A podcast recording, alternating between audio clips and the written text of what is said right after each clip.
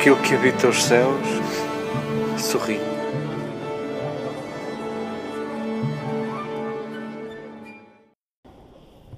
Queridas irmãs, queridos irmãos, queridos amigos,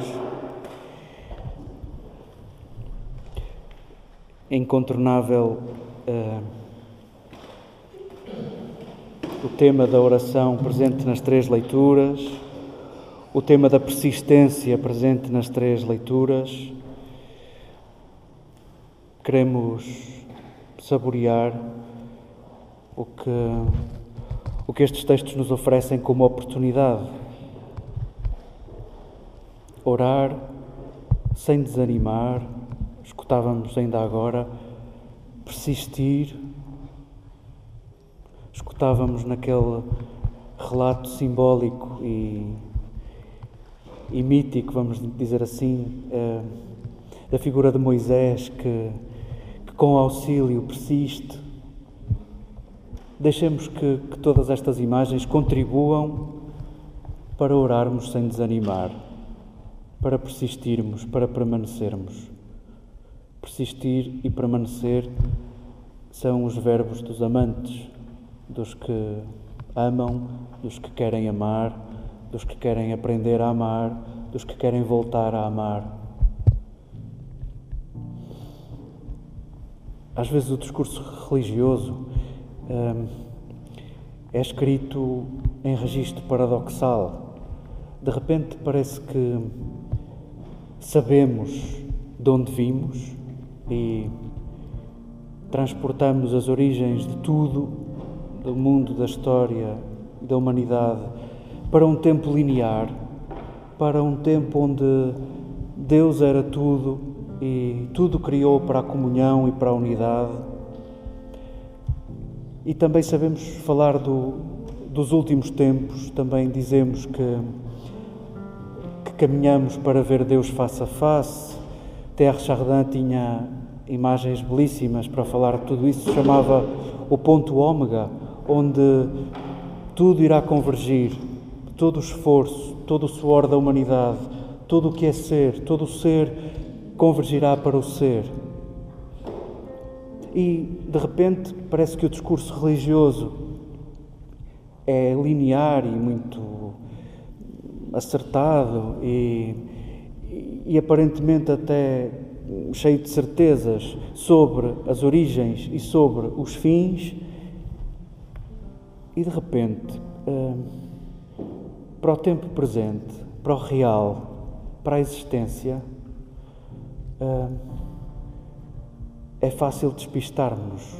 Uh, é fácil reconhecermos que o melhor discurso, o melhor discurso religioso sobre o real, sobre o tempo presente e sobre a existência é o silêncio. Porque é no real que se inscreve a injustiça. É no real que se inscrevem as desigualdades sociais é no real que se inscreve o crime compensa, é no real que vemos o justo a sofrer, é no real que vemos crianças com doenças inexplicáveis, é no real que nos despistamos. E de repente o paradoxo está aí. O discurso religioso parece saber tudo sobre o antes e sobre o depois e não saber nada sobre o durante e sentir-se impotente perante o durante.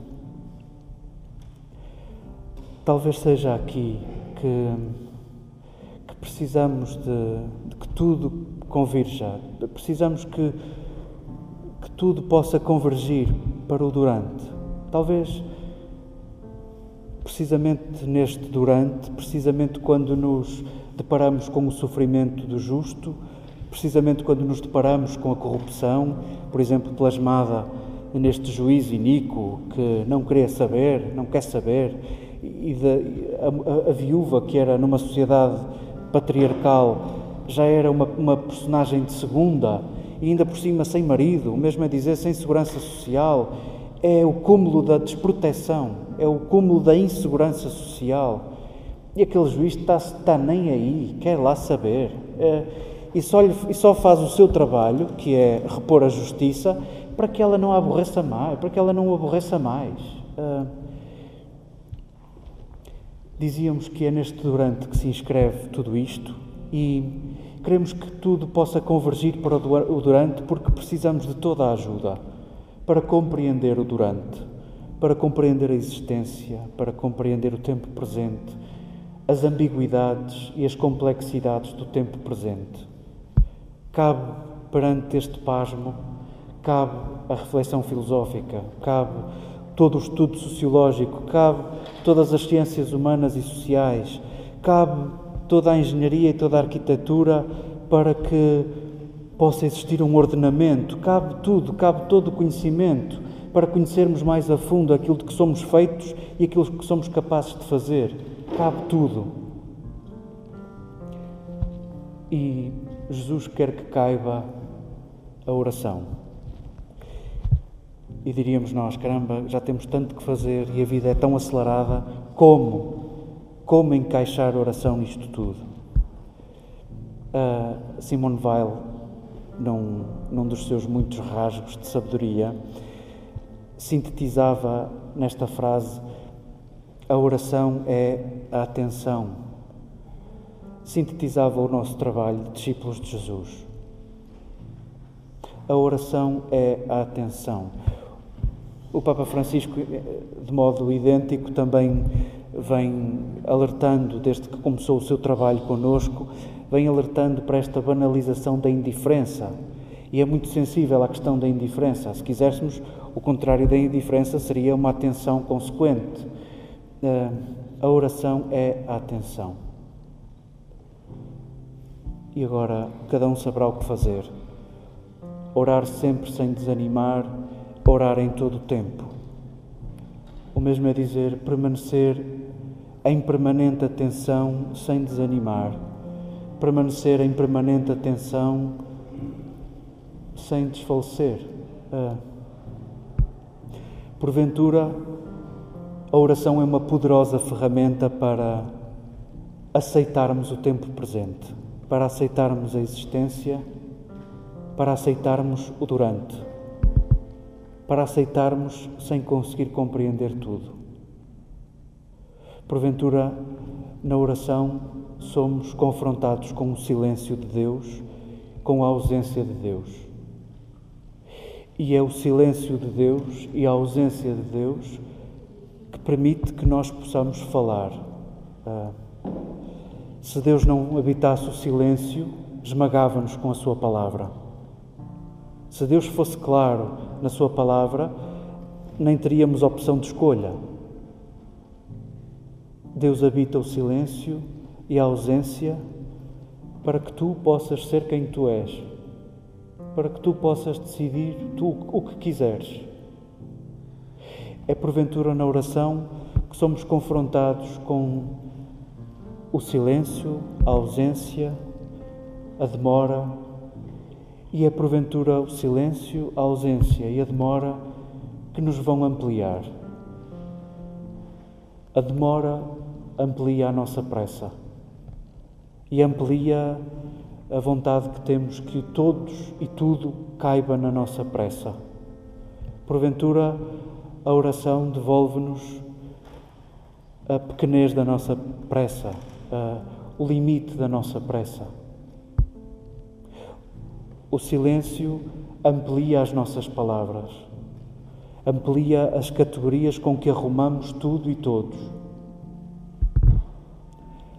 e a ausência permite que tu construas, permite que amplies o teu sonho. Queremos fazer as pazes com a nossa condição. Jesus, ainda assim, foi escasso em efeitos especiais. Desde o nascimento à morte, uh, curou pessoas, é verdade, e e a humanidade já provou que sabe curar muito bem as pessoas. E se o conhecimento médico e, e a engenharia farmacêutica se casassem melhor, ainda conseguíamos curar mais e mais rapidamente muito mais gente.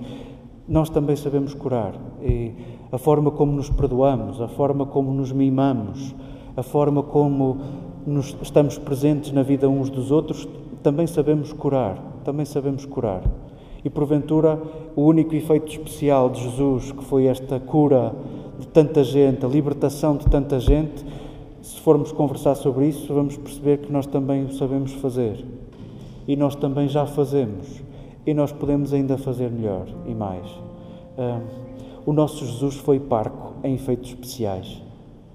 Porventura, para nos devolver a nossa condição, para nos convidar a amar o real, o presente, aquilo que somos, a nossa condição.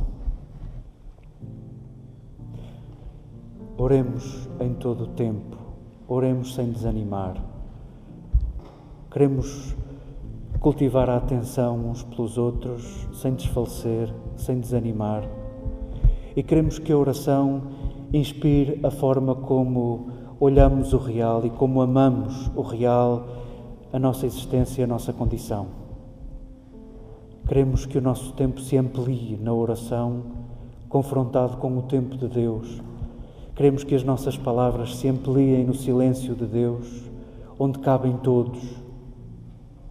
Queremos que a ausência do nosso amante estimule o nosso desejo de construirmos já o reino de Deus.